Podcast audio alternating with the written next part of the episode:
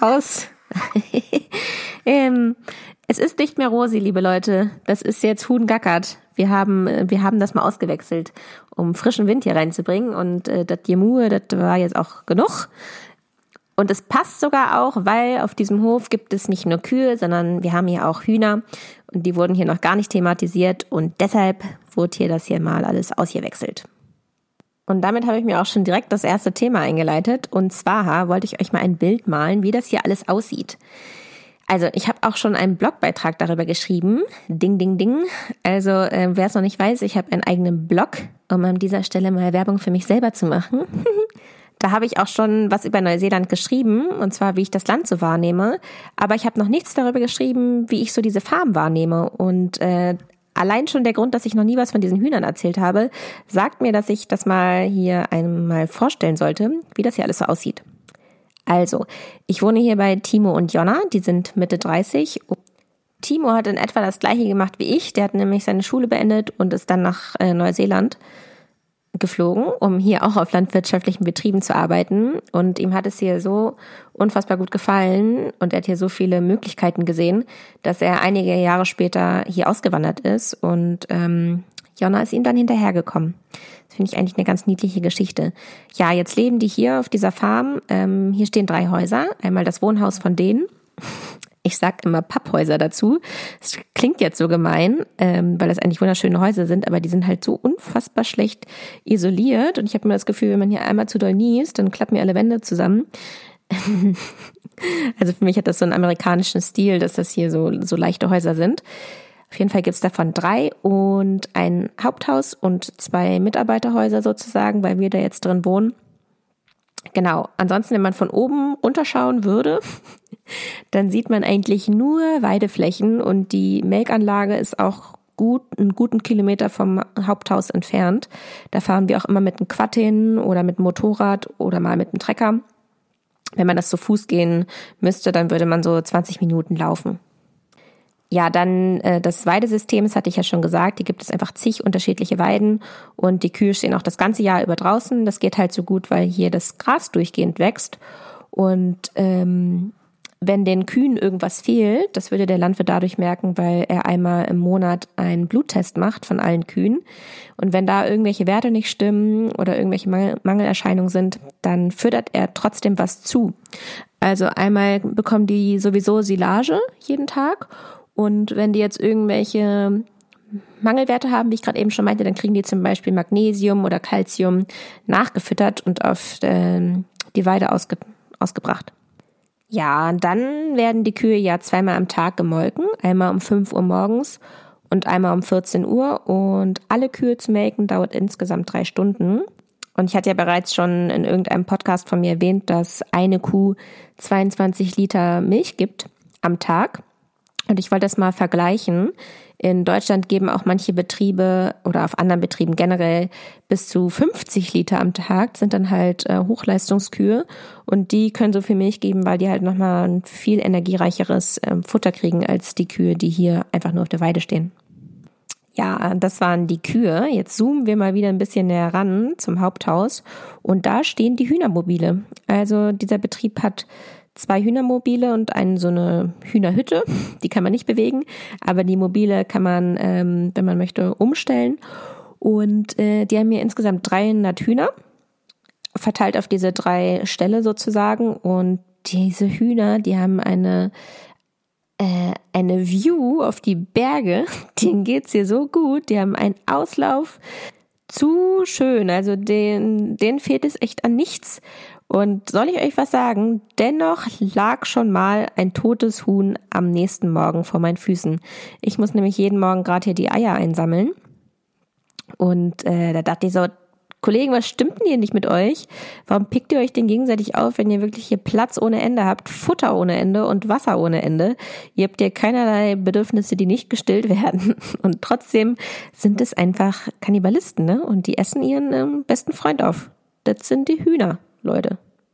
Aber ich habe irgendwie riesig viel Spaß an diesen Hühnern. Also ich finde einfach das Produkt Ei auch so geil, dass man damit so viel anstellen kann.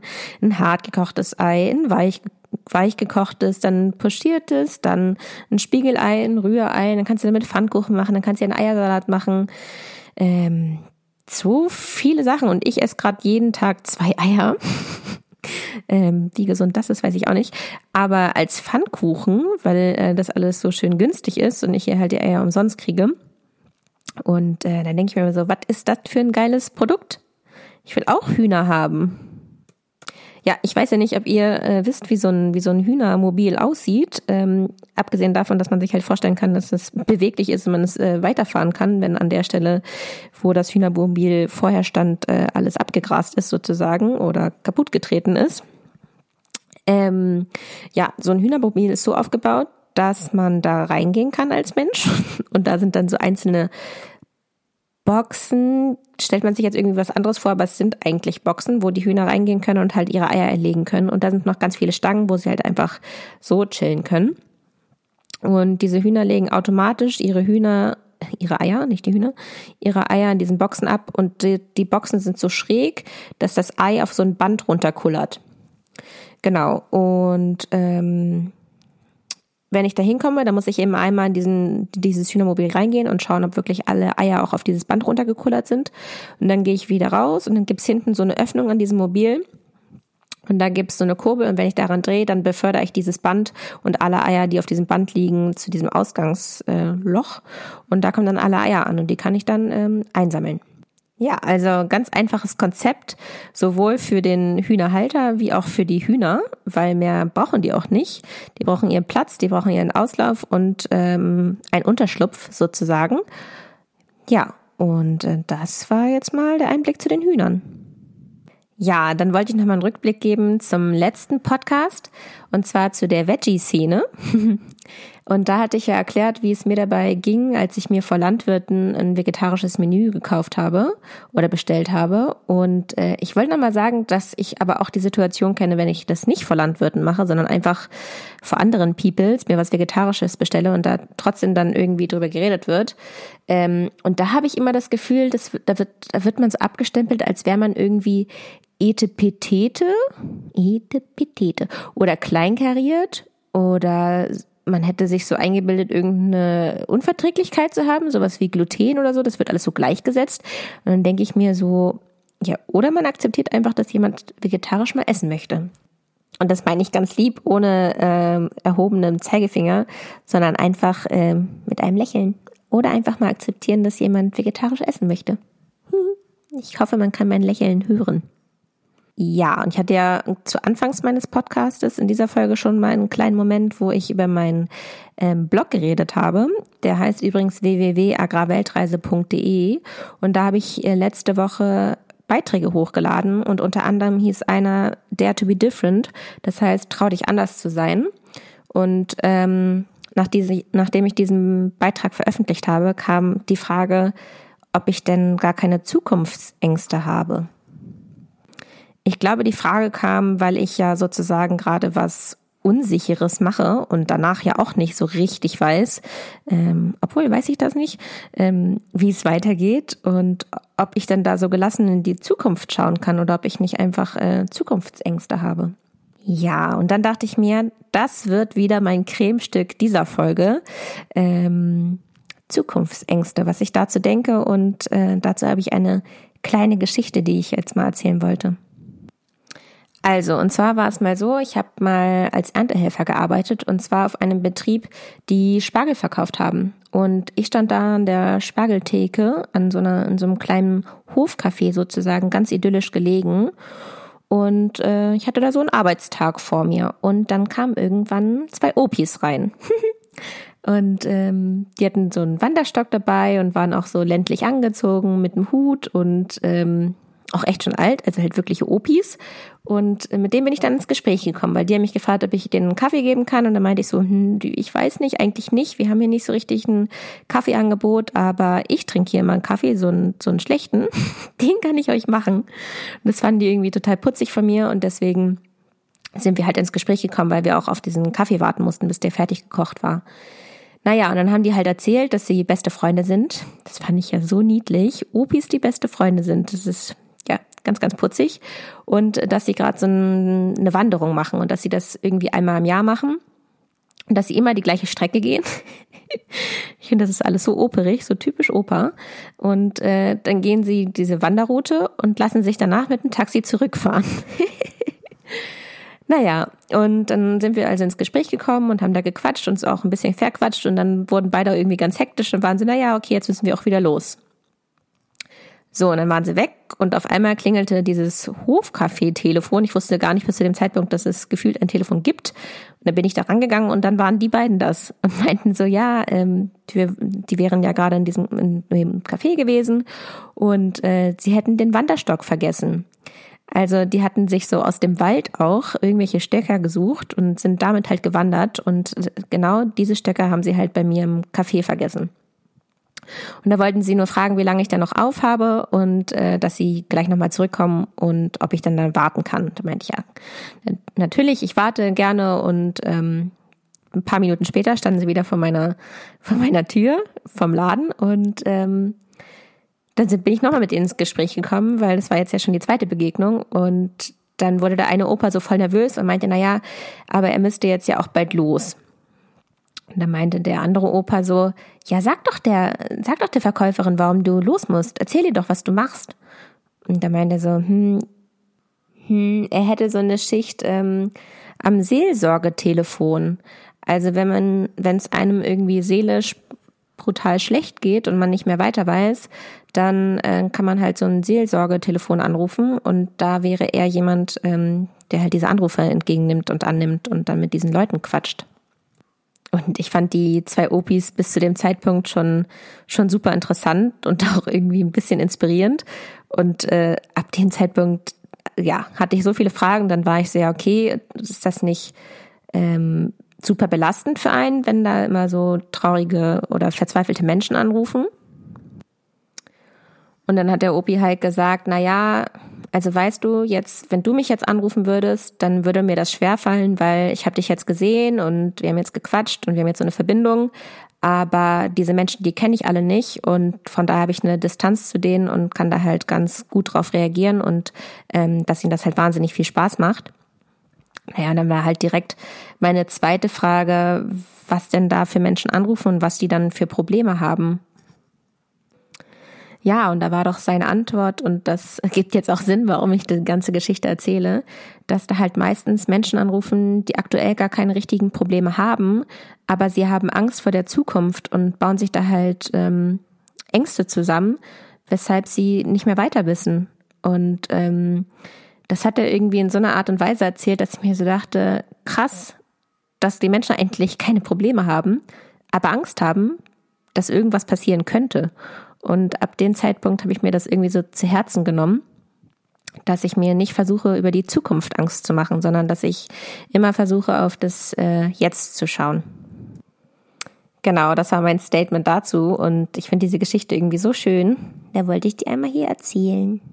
Ja, und wenn dann bei hier mein, bei meinen ganzen Fronten mit Todd und den ganzen Farmern, die mir irgendwie nicht antworten, auch mal nichts läuft, dann versuche ich immer ganz entspannt zu sein. Und ähm, wenn ich das nicht bin, dann fällt mir immer eine lustige Szene ein. Und die will ich jetzt hier auch noch erzählen, weil ich gerade in Quatschlaune bin. Und deswegen kommt hier noch eine zweite äh, Cremegeschichte hinterher. ja, also die erzähle ich jetzt. Ähm, wenn ich mir selber so denke, ja, hups, ähm, ob die Situation jetzt noch so gut weiterläuft, weiß ich auch nicht. Und zwar, also, ich habe meine letzte Zeit in Berlin, ich habe, nachdem ich meinen Job beendet habe, noch einen Monat lang in Berlin gelebt und hatte mir vorgenommen, noch einmal ehrenamtlich zu arbeiten. Und da habe ich bei der Bahnhofsmission gearbeitet. Und ähm, das wollte ich halt unbedingt machen, weil ich so viel Begegnung mit Obdachlosen hatte und irgendwie mehr über die wissen wollte, aber das kann man ja auch nicht so von Face to Face machen, wenn die einen nach Geld fragen. Und ich wollte auch ein bisschen der Situation helfen und da was verbessern. Und das habe ich halt bei der Bahnhofsmission nachgefragt, ob ich da ehrenamtlich mithelfen kann. Und deswegen habe ich da gearbeitet. Ja, und da war ich auch in der Küche eingeteilt und habe halt abends Äh, meine Schicht begann immer um 19 Uhr und die Obdachlosen durften immer ab 19 Uhr in diese Notunterkunft halt rein, in der ich gearbeitet habe. Da wurden sie halt mit Essen versorgt, haben neue Klamotten bekommen, durften sich duschen, äh, konnten sich rasieren, Zähne putzen und sich halt einfach frisch machen. Und ich stand da halt in der Küche und da haben wir auch immer Lebensmittel ähm, Spenden bekommen und da konnte ich äh, erstmal Essen zubereiten und dann halt auch das Essen austeilen. Und das heißt, ich hatte halt wirklich Begegnungen mit denen und konnte auch mit denen sprechen. Und ich musste auch gar nicht wirklich was fragen, weil die immer von alleine schon das Bedürfnis hatten, halt zu sprechen. Und vor allem hatten die auch das Bedürfnis, immer so ein bisschen zu zeigen oder zu sagen, warum sie denn da sind. Also die hatten immer so eine Rechtfertigung sozusagen.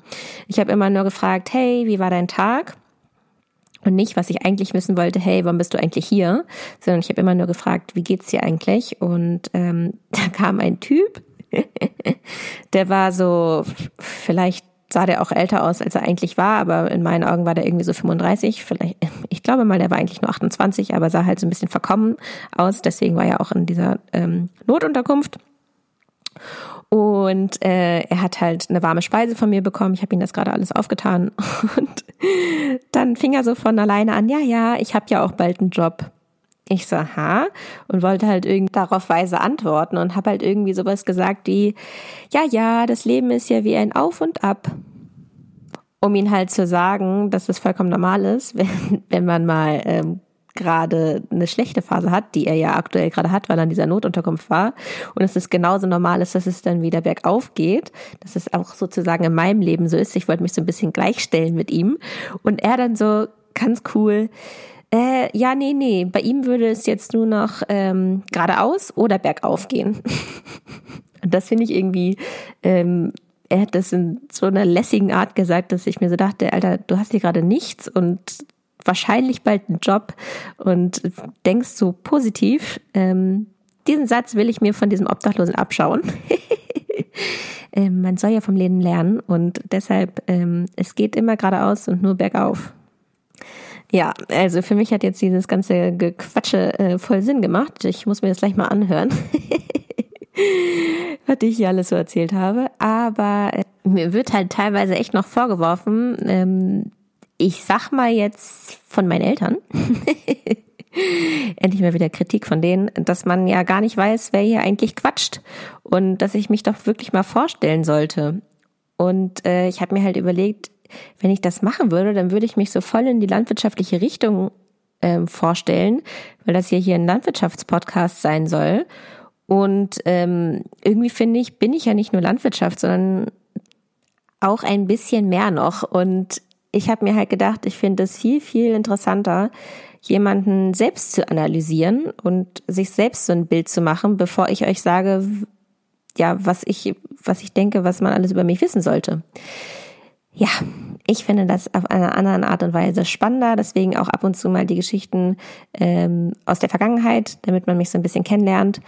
Und ähm, ja, damit ist es jetzt aber auch hier noch mit dem ihr Schwafel von heute. Dafür kommen wir jetzt zur Widmung.